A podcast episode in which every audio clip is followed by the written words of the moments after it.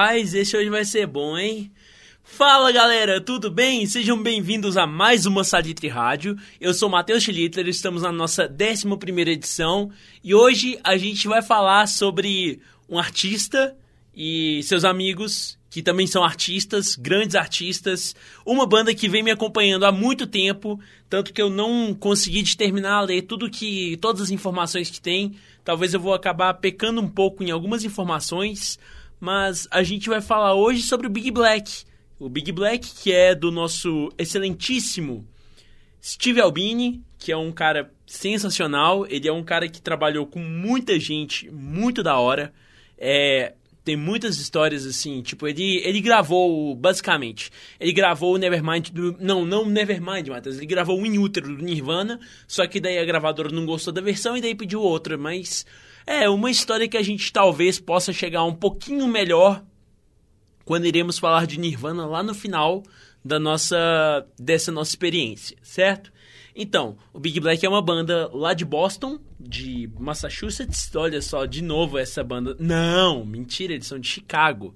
Eles são de Chicago, na verdade de Evanston, que fica lá no Illinois, que é perto lá de Chicago.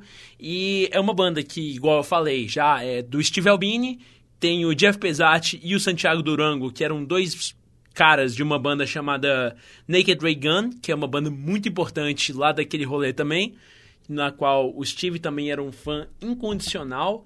E do Dave Roddy também, que entrou eventualmente para fazer um trabalho, mas na verdade quem fazia a bateria era o Roland. A gente vai descobrir já já quem é o Roland. O Big Black começou em 83, né? Foi a, a banda se juntou, na verdade a banda começou com o Albini, é muito interessante porque a banda foi adquirindo membros ao longo de que a banda foi desenvolvendo, né? Começou só com o Albini, com um projeto solo dele mas eles surgiram em 83 e eh, eles viram e eles vieram de uma situação onde eles não estavam muito satisfeitos com o hardcore, porque o hardcore estava acabando ficando muito ele estava ficando muito normatizado de uma forma muito geral assim, porque tinha muitas rigidezes, né? Assim, é, existia essa ideologia muito forte que você tinha que ser isso, tinha que ser aquilo, babá, e eles não queriam saber disso de jeito nenhum. O Steve Albini já estava de saco cheio, ele era muito fã do Naked Ray Gun, que era uma banda de pop punk, hardcore assim, bem interessante também. Mas, é, começou muitas pessoas desse rolê em 83 já começaram a migrar para outros estilos, por exemplo, o pós-punk lá da Inglaterra, mais artístico, tipo The Fall, tipo Gang of Four, essa galera assim, que depois veio aparecer o gigantesco Talking Heads, né? Mas todo mundo dessa pegada. Daí, é... o Big Black tem uma outra característica bem interessante assim, tipo, eles, talvez por negar o hardcore, eles resolveram fazer um... Eles resolveram fazer um som muito mais inovador, assim, muito mais de certa forma, foi um dos precursores da música industrial, certo? Assim, a gente vai ouvir principalmente no primeiro disco deles, que é o Atomizer, a gente vai, infelizmente, por conta do meu tempo corrido, eu não consegui separar músicas de singles e de EPs deles anteriores, então a gente vai focar só nos dois discos que eles lançaram, que foram o Atomizer e o Songs About Fucking. São dois discos sensacionais, então eles tinham essa coisa de querer meio que mudar um pouco essa ideia do hardcore que a gente já tinha, que a gente já havia crescido assim, que haviam crescido ao longo dos tempos, né? E eles resolveram radicalizar um pouco, começar a fazer um som muito abrasivo, muito abrasivo, muito radical, assim, na questão da ideologia, tanto que é um dos primórdios do industrial, não é o primórdio primórdio mesmo, porque quem criou foi lá o Neubauten, o, Neubauten. Porque quem criou foi Neubauten, que é uma banda sensacional lá de lá da Alemanha, se eu não me engano. É, da Alemanha, sim, o Blix que era o cara lá do, do Nick Cave, que tocava lá com o Nick Cave, fez essa barulheira toda. Mas o Big Black foi inovador no ponto de vista da estética assim mesmo e eles tinham umas diretrizes muito fortes, tanto que eu vou citar o próprio Steve Albini, o que ele falou em um disco ao vivo deles, que chama Pig Pile. Ele resumiu como que é a ideia perfeita de uma instituição ou de uma pessoa para eles. ele fala que pra gente tratar alguém o tanto de respeito que essa pessoa merece e não mais que isso. Evitar pessoas que apelem para vaidade ou ambição. Trabalhar o mais afastado possível da cena musical. Não deixar que ninguém lhe diga o que fazer no processo. Ou seja, ele estava basicamente falando um grande vai se ferrar para o resto dos, da cena que já estava tendo muita muito problema de ego, essas coisas, e o Steve, que era uma, persona, uma personalidade, um personagem, né? Ele era muito franco, ele era muito inteligente, ele era muito inteligente, ele era muito ético, né?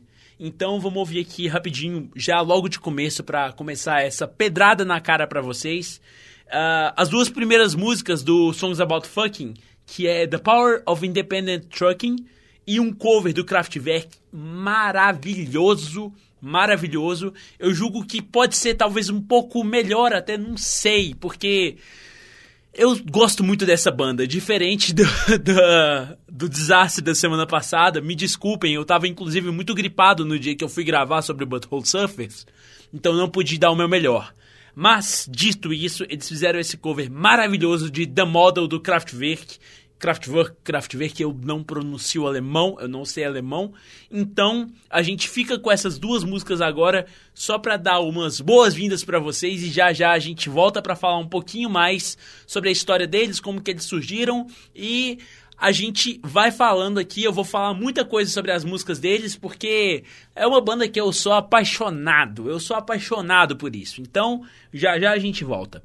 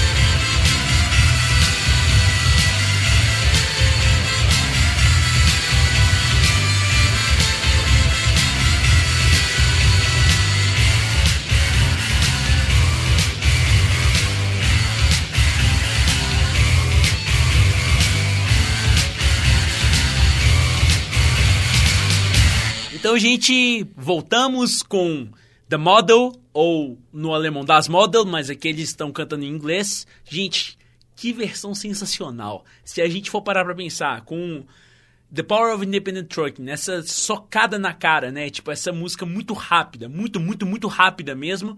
E daí depois vem The Model, que tem essa coisa meio dançante assim, mas ainda assim tem esse som que incomoda muito, que incomoda muito. É, é impressionante como que essa banda consegue incomodar. Então, deixa eu contar um pouquinho sobre Steve Albini.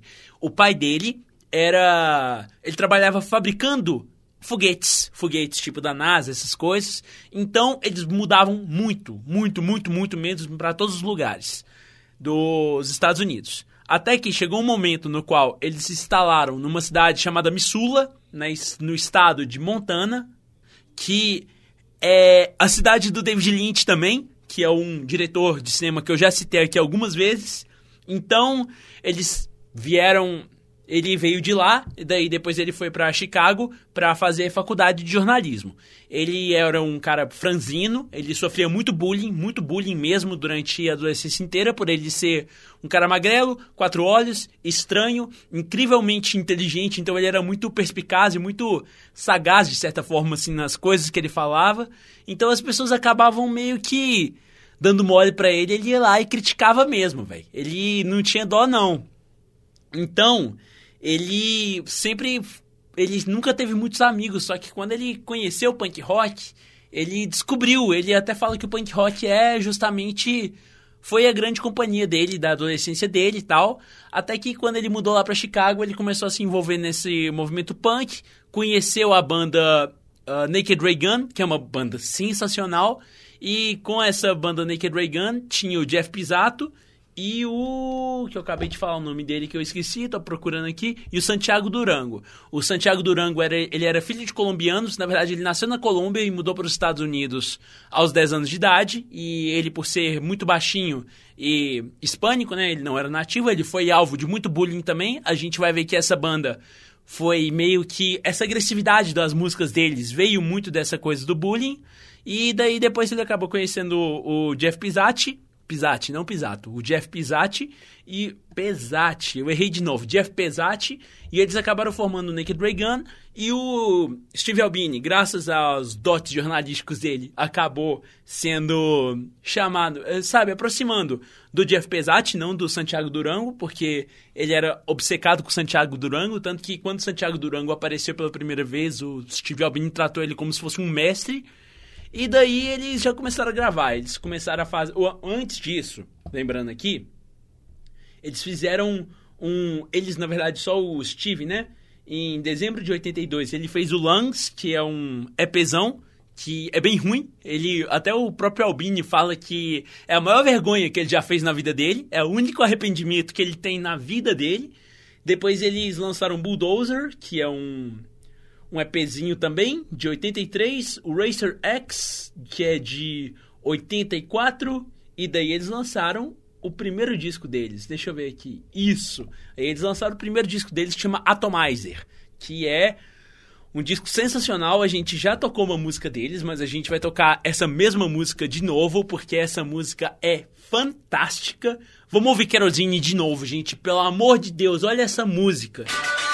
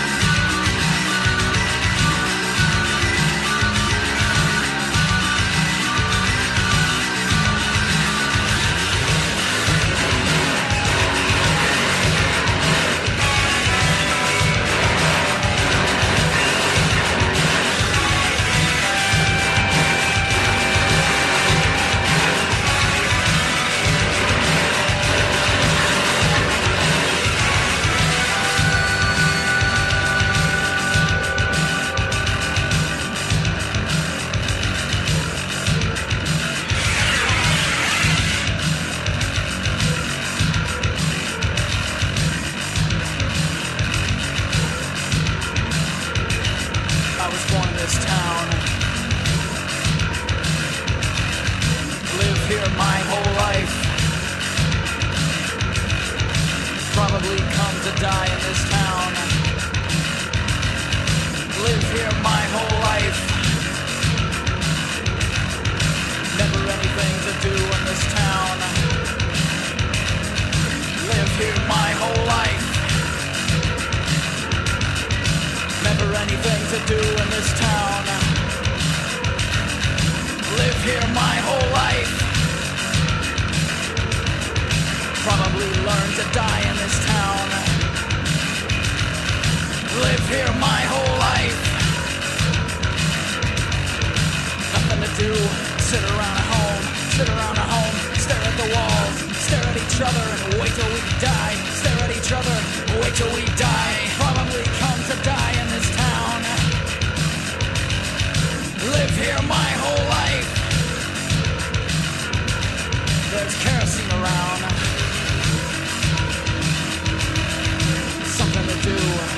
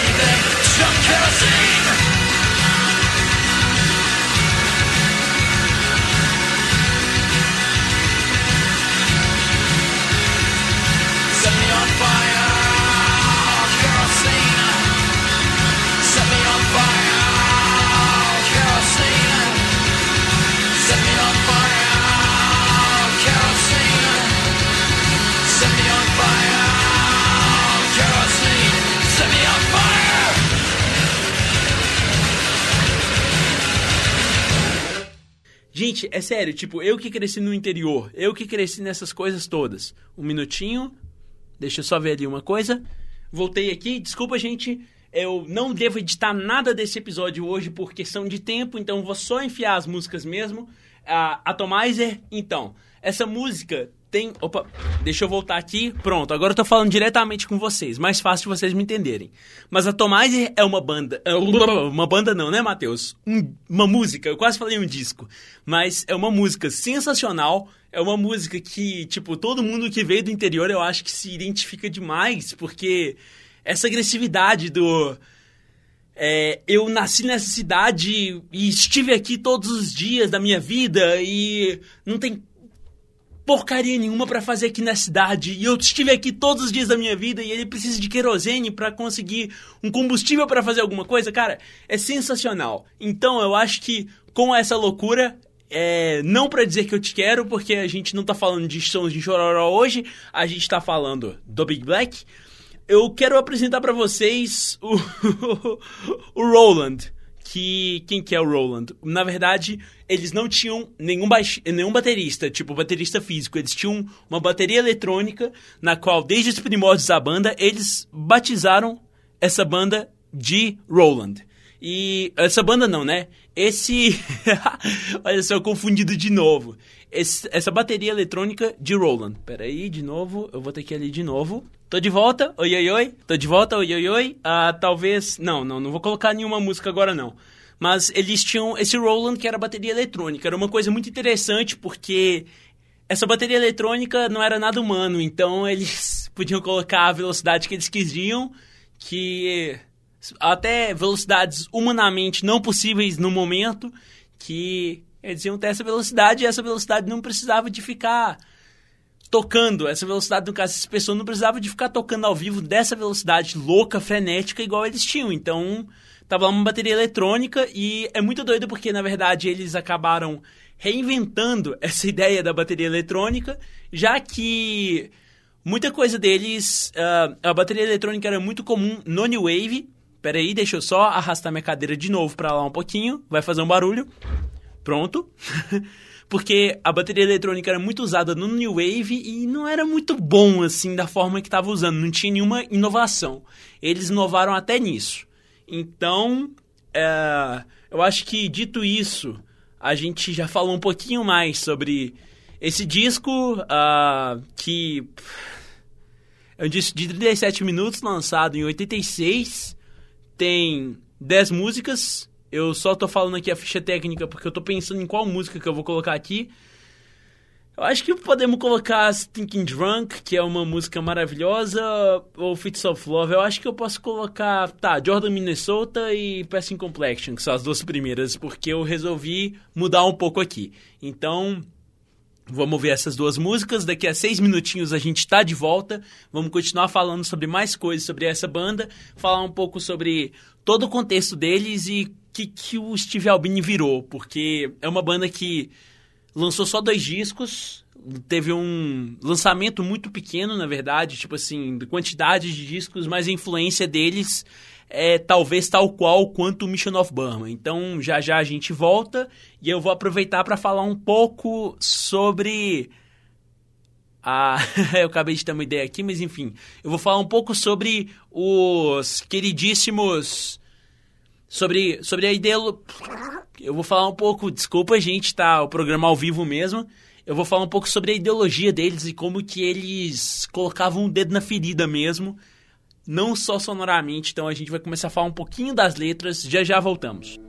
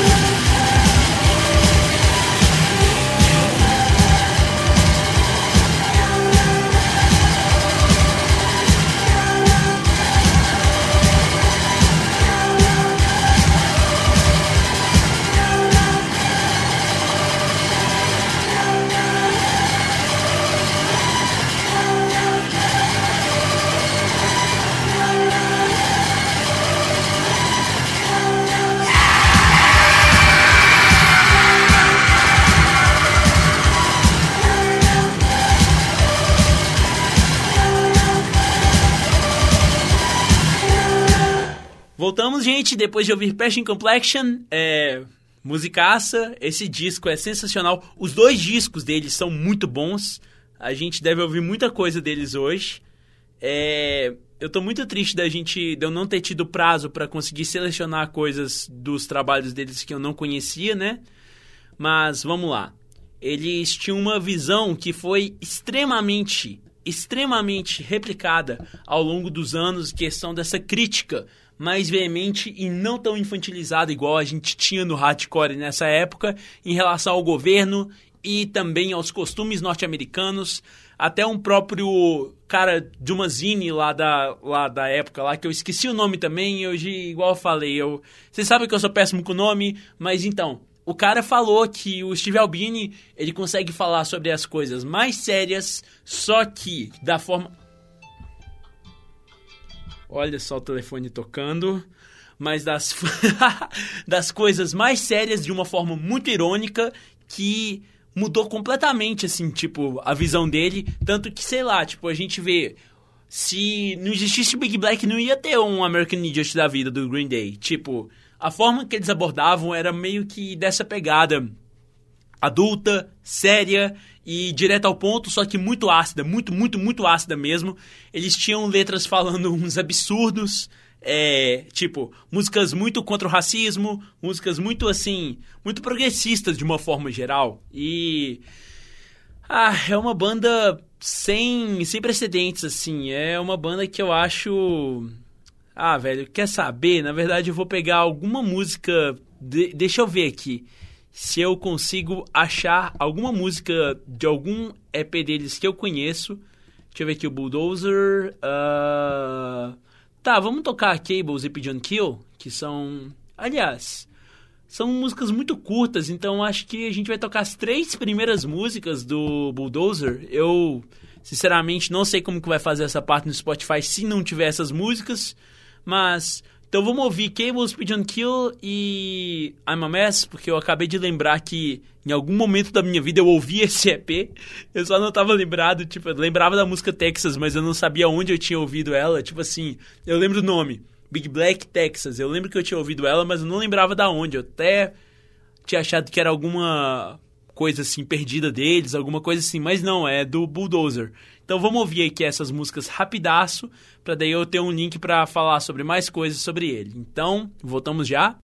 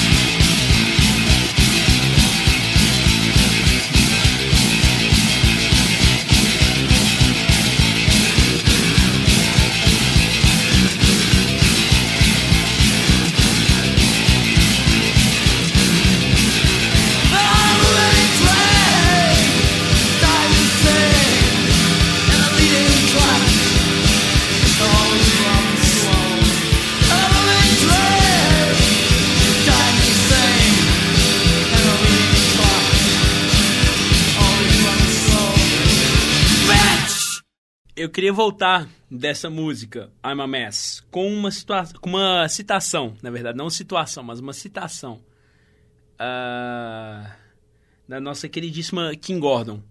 Ela falou certa vez para um artigo que ela escreveu no Village Voice. Deixa eu ler aqui direto do livro. Quantos garotos querem levar uma surra de guitarra de Silvio Albini? Então, com isso, eu vou começar a falar um pouco mais sobre quem que esse cara era, né? Tipo assim, o que que esse cara fez. Eu talvez vou acrescentar algumas coisas a mais sobre ele, porque na verdade, se a gente for ficar falando só sobre Big Black, eu acho que é um pouco para desmoralizar todo o trabalho e toda todo o império que esse cara fez, porque esse cara para mim é um dos três caras mais importantes da história da música, assim, porque ele também, ele não era só músico, ele não é só músico, ele trabalha também com como produtor, produtor de discos, assim como Uh, o Rick Rubin, por exemplo. O Rick, o Rick Rubin é a maior referência, assim, ou o quinto Beatle lá, que eu esqueci o nome, que morreu recentemente, que Deus o tenha. Mas vou só citar aqui para vocês com quem que esse maluco já trabalhou. Maluco no melhor sentido possível, tá, gente? eles trabalharam com Foxy Shazam, que eu não faço ideia de quem... Eles não, ele trabalhou, né? Foxy Shazam, que eu não faço ideia de quem seja com Nirvana, ele trabalhou justamente no Inútero, igual eu contei para vocês previamente. Ele trabalhou com Pixies, que a gente falou tanto nós, no episódio de do Sonic Youth. Não satisfeito, ele trabalhou com Breeders também, que é outra banda que a gente falou bastante no episódio Sonic Youth, que eu falei que é uma das bandas preferidas minhas. Com Godspeed e o Black Emperor, pelo amor de Deus, que banda excepcional é essa? É uma das bandas que me faz chorar todas as vezes que eu ouço. Com Mogwai, que também é uma banda assim gigantesca. The Jesus Lizard, que é uma banda de noise que eu não conheço, na verdade. Tipo, eu já ouvi uma galera falando sobre, mas eu nunca cheguei a ouvir. Don Caballero, também que eu não conheço. Agora, PJ Harvey, rainha do mundo todo. uh, The Wedding Present, também que eu não conheço. Johanna Nilsson, que é uma baita de uma cantora também, uma baita de uma musicista. O Super Chunk, que é uma banda que eu acho triste que as pessoas da nossa geração não conheçam tanto. É uma banda maravilhosa. Eles, inclusive, fizeram uma referência à banda El Toro Fuerte, porque eles têm aquele disco. É... O primeiro disco deles chama um tempo bonito para estar vivo, um tempo lindo para estar vivo. Eu realmente não lembro porque eu só tô na minha cabeça do com o disco novo deles que tá maravilhoso, mas o Superchunk fez esse disco que chama What a Time to Be Alive, claramente referenciando aos meus amigos da Toro Fuerte. Se eles falarem para mim que isso é mentira, eu vou estar tá discordando da verdade deles, porque é, é isso, tem que homenagear meus amigos mesmo. Ele trabalhou com o Low também, que é outra banda, assim, o Low eu custa ouvir, porque ô banda triste, viu? Mas é uma banda linda demais, nossa senhora. Dirty Three, que eu não conheço. Ele trabalhou com o Jawbreaker, que eu já falei bastante aqui também, já falei que é uma das bandas que mais influenciam a minha vida. Uh, eu falei no episódio com o Fábio de Carvalho do Minuteman, aquele Coloring Outside Your Guidelines. Minha voz está começando a falhar. Acho que agora foi, foi. Trabalhou com Neuroses, que é uma banda que até hoje me quebra assim. Trabalhou com Cloud Nothings, com aquela banda Bush, a gente até esquece disso. com Chevelle, Chevel, com o Robert Plant e com o Jimmy Page. Olha só que doido. O cara trabalha até com os clássicos. Ele vai desde a galera alternativaça, tipo Neuroses, Cloud Nothings, e ele vai trabalha com uns mestres do do rock capitalista, né? Ele trabalha com os caras do ele trabalha com os caras do Led Zeppelin, né? Trabalhou com Helmet, que é outra banda sensacional, uma banda incrível de metal da década de 90. Uh, deixa eu achar aqui. Fred Schneider, que eu não sei quem é. Com o Studios, que, pelo amor de Jesus Cristo, vamos falar de hip hop um pouquinho. Eu queria fazer um episódio sobre Studios, porque que banda. Com Owls, que eu também não conheço. Com o Manic Street Preachers, que é essa banda linda, com uma história triste também daquele vocalista. Não, do guitarrista deles que desapareceu. Uh, ninguém sabe onde esse, esse guitarrista tá. Com o Jarvis Cocker, que é um cara também bem grande assim. The Cribs, The Flashstones, Nina Anastasia, não conheço. The Frames, The Membranes. Agora, outra banda que eu conheço aqui, ele trabalhou com Cheap Trick, que é uma banda de power pop também, que eu apoio qualquer pessoa do mundo ouvir power pop. Motorcycle, não conheço. Ah, ele trabalhou com Slint.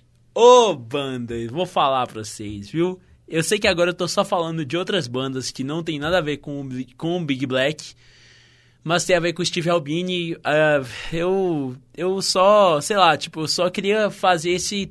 Eu, eu quero, na verdade, eu tô tentando experimentar a cada, a cada episódio e hoje eu tô querendo mais que fazer uma uma conversa de fluxo de consciência mesmo, falando um pouco mais sobre outras coisas, mas o Lynch é um caso muito curioso.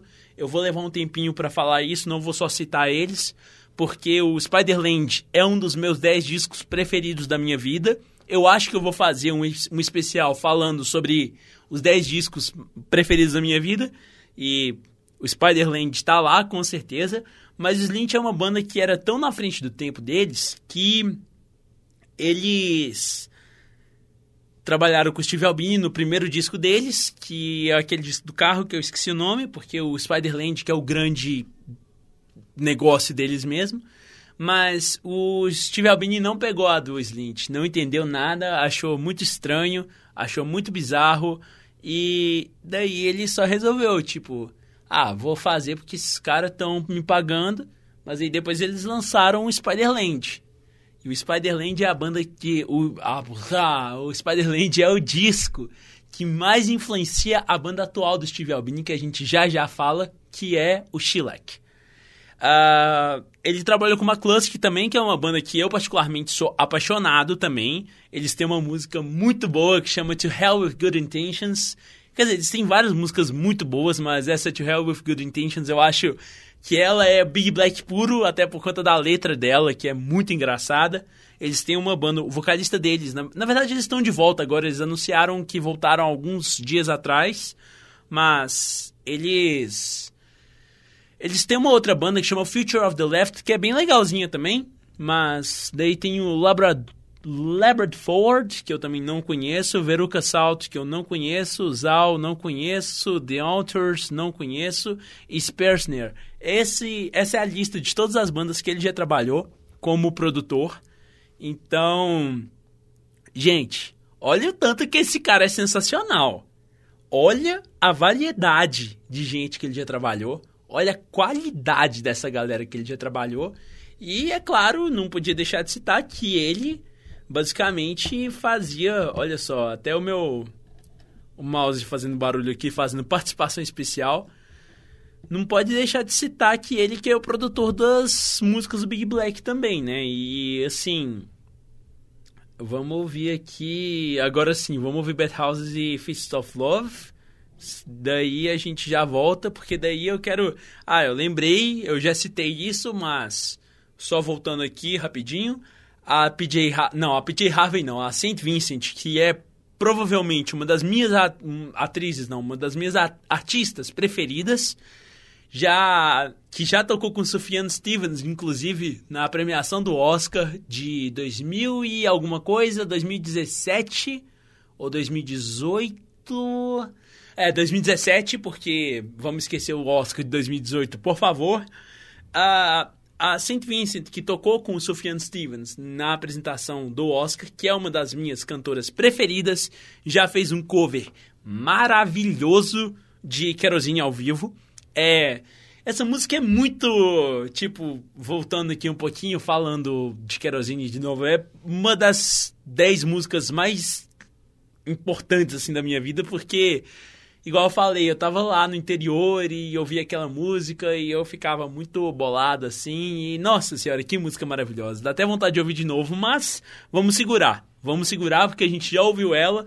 Vamos ouvir então é, Bad Houses e Fist of Love, por favor, e já já voltamos. Ok, ok, ok, ok.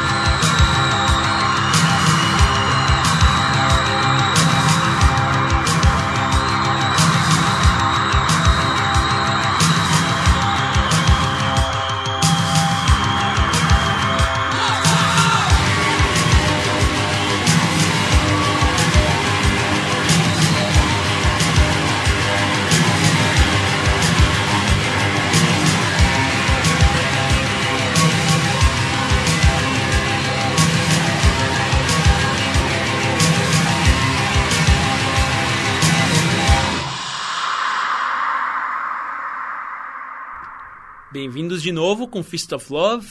Depois de Fist of Love, como é que vocês sentiram? Estão sentindo o barulhinho? Estão sentindo o soco na cara, o soco de amor que é essa banda? que trocadilho horrível, gente. Então, acho que a gente já ouviu bastante coisa do nosso queridíssimo Atomizer. Inclusive, capa, a capa do Atomizer é de um foguete. Eu acho isso maravilhoso porque o pai do Steve Albini trabalhava com isso, né?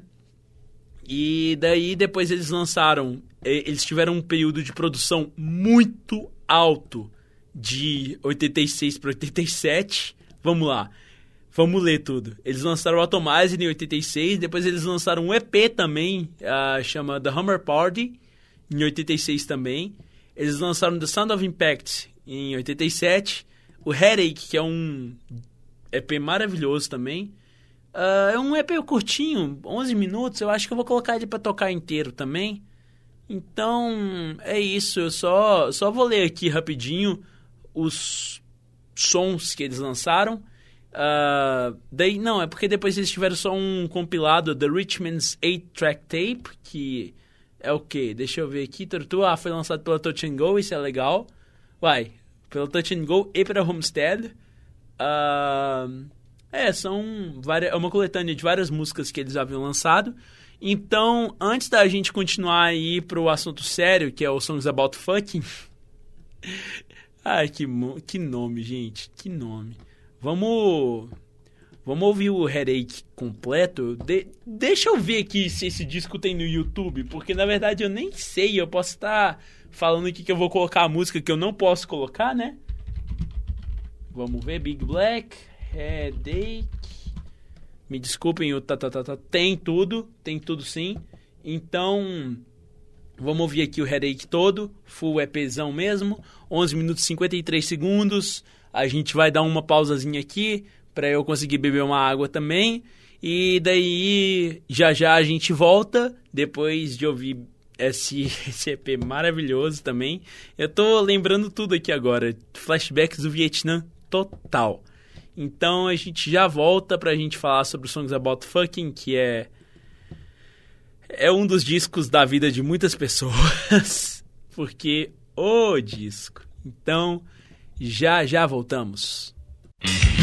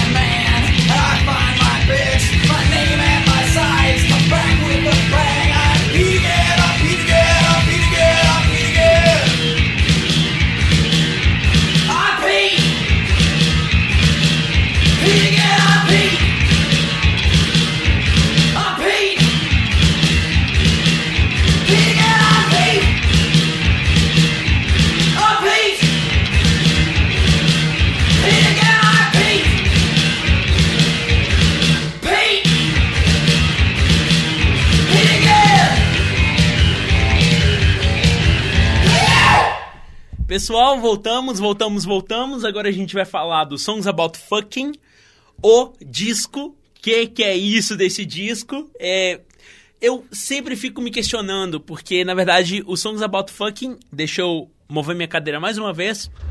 Pronto. O Songs About Fucking é um disco muito pesado, muito pesado mesmo, assim. Dá pra ver que eles começaram a desenvolver um tipo de música que foi ficando cada vez mais pesado, cada vez mais intenso. Tipo, a gente vê que na verdade ele começou. O, o Steve Albini teve uma banda antes de começar, né? O Big Black, que eu até esqueci o nome, deixa eu ver aqui no, no livro, diretão mesmo aqui, rapidaço. Uh, taratatá. Ah, como é que é o nome aqui? Deixa eu achar aqui. Taratatá, o pai de Steve Albini. Ah, ah, laralalalá.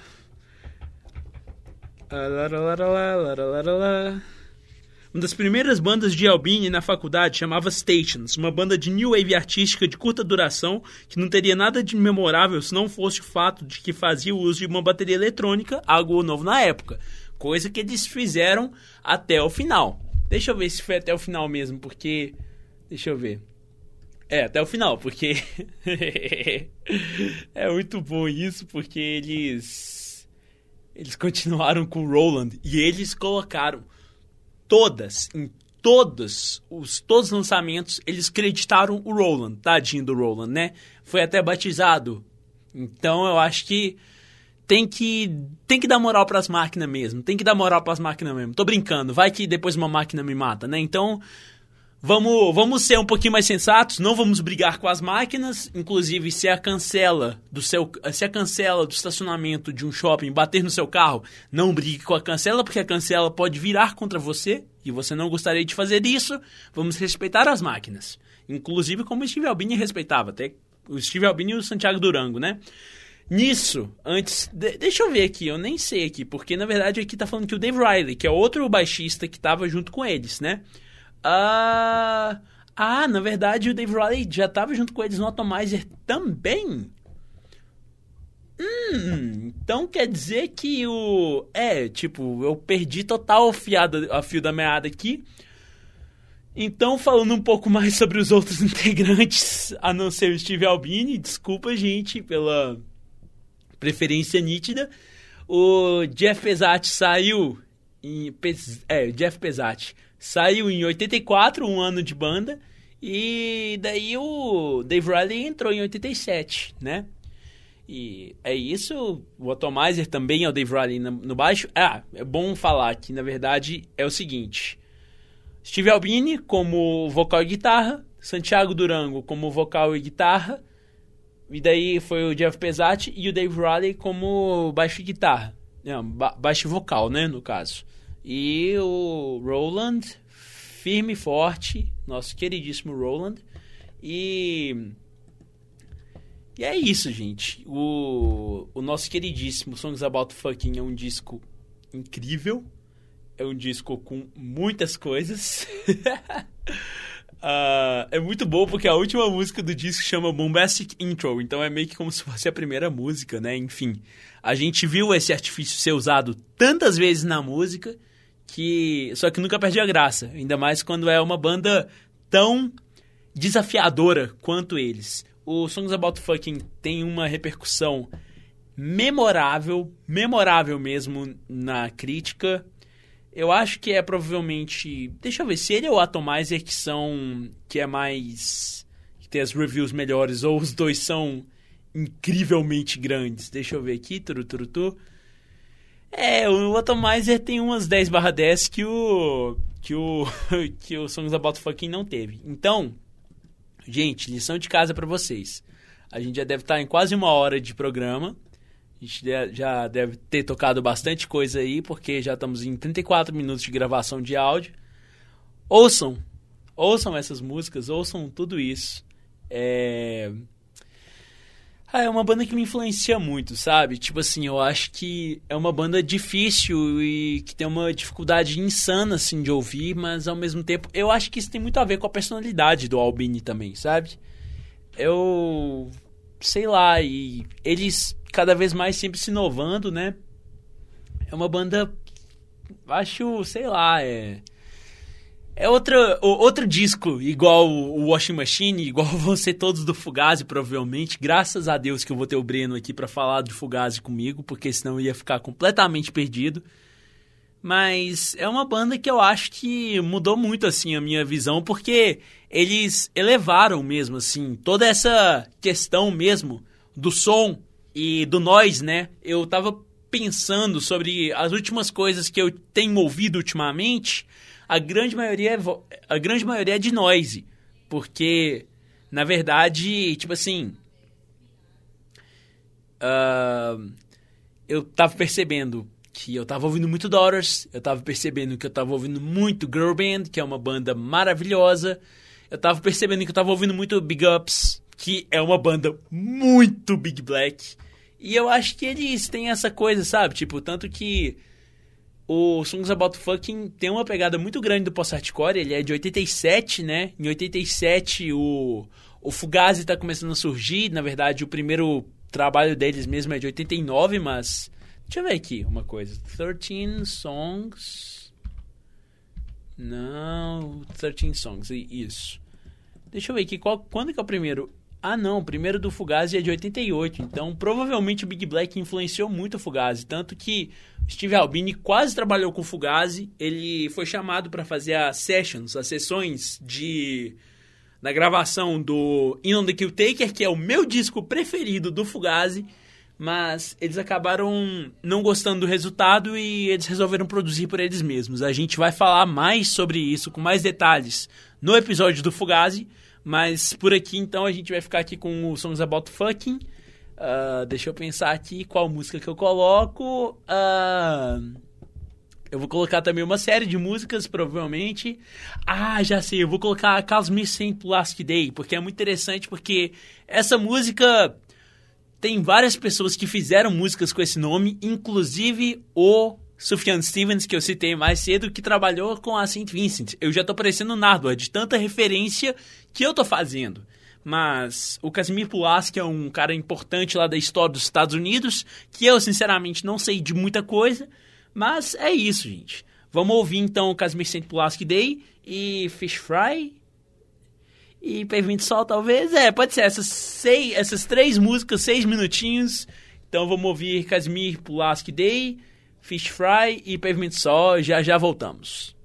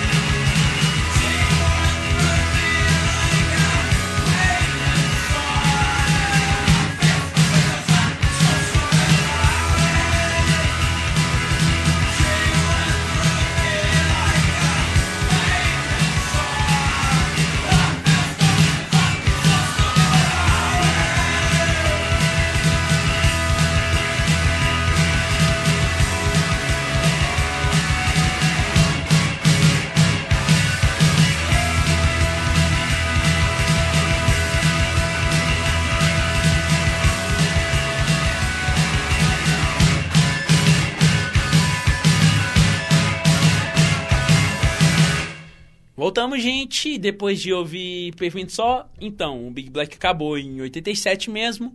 Eu não cheguei a ler as fofocas que o Azerhad teria para me contar.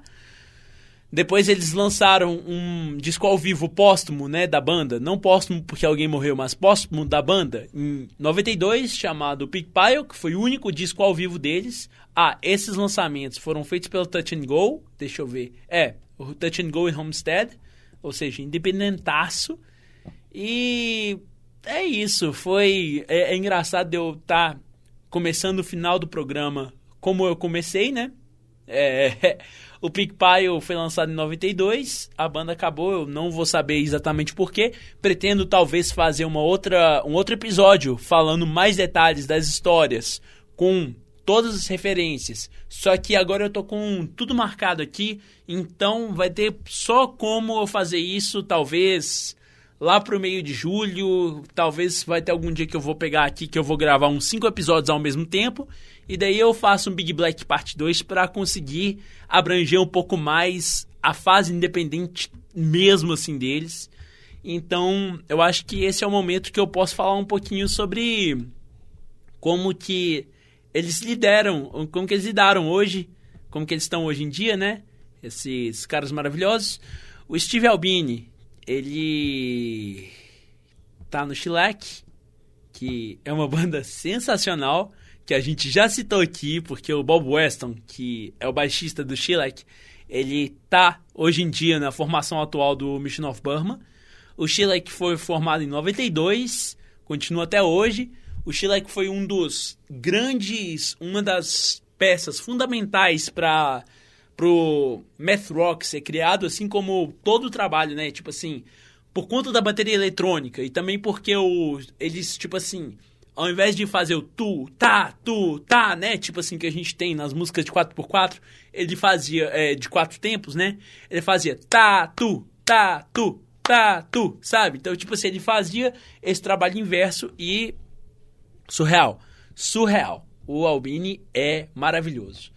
Daí eles, o Sheila foi fundado em 92, eu acho que é muito curioso porque o disco deles de 2014, que é o Dude Incredible, é provavelmente um dos meus discos preferidos dessa década. É um disco lindo, lindo, lindo, lindo. Eu até queria colocar. Ah, eu acho que eu vou colocar uma música deles mesmo. Eu acho que a gente já volta. Eu vou. Eu, eu, eu tô completamente. Ah, eu nem sei o que falar do tanto que eu gosto dessa banda, gente. Eu acho que a gente vai colocar é, Compliant, que é uma música muito maravilhosa tentei imitar a música, mas eu acho que não deu certo. Ah, eu acho que eu vou colocar Compliant, fez, fazer meio que uma participação especial aqui, a bandinha, bandinha, né? Bandaça Shellac, e depois eu volto pra gente finalizar aqui esse episódio que tá sendo muito mais diferente assim, muito mais música, muita muito pensamento assim. Então, vamos que vamos, vamos ouvir Compliant do Shellac. Então, já já voltamos.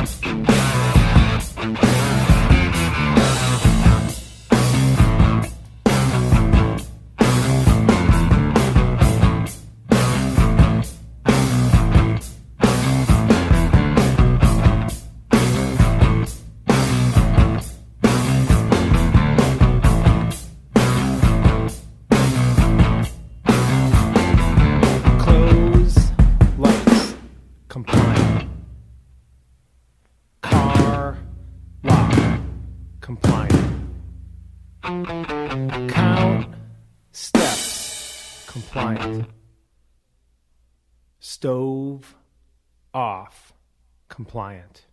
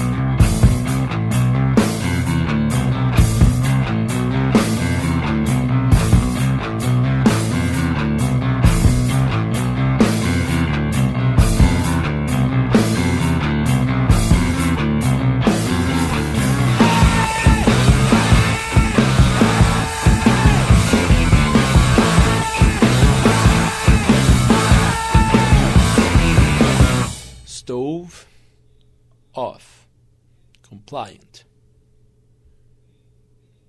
Dark. Aí eu esqueci, mas tá. Enfim, voltamos depois de Compliant. Depois da gente ver a a coroa de cabeça para baixo. Compliant. É, uma coisa meio boba, mas então, Dude Incredible, ele tá entre os meus discos preferidos dessa década, assim como tanto o Atomizer quanto o Songs About Fucking estão nos meus discos preferidos de, dessas últimas décadas. Ah, de, dessas últimas décadas, né, da década de 80 no caso. Ah, deixa eu ver aqui o que, que foi feito dos outros caras do do Big Black, porque o real não tem muita informação. Ah, Big Black, inclusive, acabei de lembrar no final do episódio, mas Big Black quer dizer. É, é meio que uma ideia do medo da criança, porque é sempre alguma. Alguma sombra muito grande, que é meio que uma lembrança assim, meio doida da infância do Steve Albini, que ele resolveu colocar o nome de Big Black, que é, um, que é o nome deles, e é isso. O Dave Riley, ele não faz muita coisa hoje em dia. Deixa eu ver, turuturutu. É, ele tá mais na parte de produção hoje em dia, aparentemente. O Santiago Durango, ele tocou no Naked Ray Gun, né? Deixa eu ver aqui. Ah, o Naked Ray Gun tá de volta. Com. Ah, não, mas tá só com o Jeff Pesati. O Santiago Durango não tá na formação atual da banda do. Do Naked Ray Gun. Mas parece que ele tá um pouco parado também. Deixa eu ver aqui. Taratata, ele. É, ele tá. Ele tá morando em Ottawa, no Illinois, que é uma cidade que não é Ottawa no Canadá, né? Então, e o Jeff Pesati tá até hoje no Naked Ray Gun, ele tocou. Ele tocou durante um tempo no Big Black, ele não chegou a gravar nenhum dos lançamentos dos quais a gente citou aqui com eles, mas o, aliás, o, o Jeff Pesati chegou, foi o Santiago Durango que não. Ah, pera, confundi agora. Meu Deus, deixa eu ver aqui qual que foi qual. Desculpa, gente. Ah, deixa eu ver aqui. Guitarra, é o Santiago Durango que continuou fazendo parte, mas daí em 2006 essa banda resolveu fazer uma reunião que durou só 2006. e foi a formação original, que foi Steve Albini, o Santiago Durango e o Jeff, e o Jeff Pesati. É... Essa banda é incrível, gente. Eu acho que eu vou falar isso para sempre. eu sou apaixonado com eles. A gente tem que ouvir eles. Por favor, ouçam total esses dois discos, tanto o Atomizer quanto o Big Black. Eu tô querendo acabar com Querosene de novo, mas colocar essa música pra ouvir de novo, eu acho que. Tá, eu acho que eu vou colocar Querosene e. Não, não vou colocar mais Querosene, não. Vou colocar. Uh, Precious Thing. Precious Thing já foi? Eu acho que não. Precious Thing e Colombian Echo. Que são duas músicas, as duas músicas que encerram o lado A do Songs About Fucking. Eu acho que vai ser uma metáfora muito legal, porque eu pretendo retornar a essa banda algum dia pra gente ouvir e deliciar um pouco mais sobre essa banda maravilhosa. Gente, semana que vem, deixa eu ver o que tem semana que vem. Semana que vem, olha só, no sumário do livro a gente já tá entrando na segunda página. Tem só mais quatro bandas pra gente falar. Oh, não! Ah, não! Meu Deus, esse livro já tá acabando. Então, semana que vem a gente tem Dinosaur Jr. Depois é Fugazi, depois Mudhoney depois Beat Happening. Dinosaur Jr. é um baita do episódio também. A gente tá num momento muito bom. Depois. Depois da minha indisposição física para fazer o Butthole Surface, a gente tá bem servido agora. Estamos bem servidos agora. Semana que vem a gente volta com o Dinosaur Jr., talvez com uma participação especial. Eu ainda não vou dar muito esporro, eu ainda não vou dar muito spoiler, porque talvez essa, essa participação ela, ele vai passar por uma cirurgia e a gente não sabe qual que vai ser a condição dele de vir ou não para gravar aqui comigo. Então, enquanto isso, ouçam aí as finais, as músicas finais. Vamos ouvir Precious Thing, Colombian Echo. E eu fico por aqui, gente. Me desculpem por esses episódios meio corridos. A vida na faculdade é meio doida de vez em quando. Eu vou voltar, de fato, para falar com, sobre, o, sobre o, Big, Black com a maior calma do mundo, para contar tudo para vocês. Mas é isso, gente. um bom dia, uma boa tarde, uma boa noite, um bom momento e até semana que vem.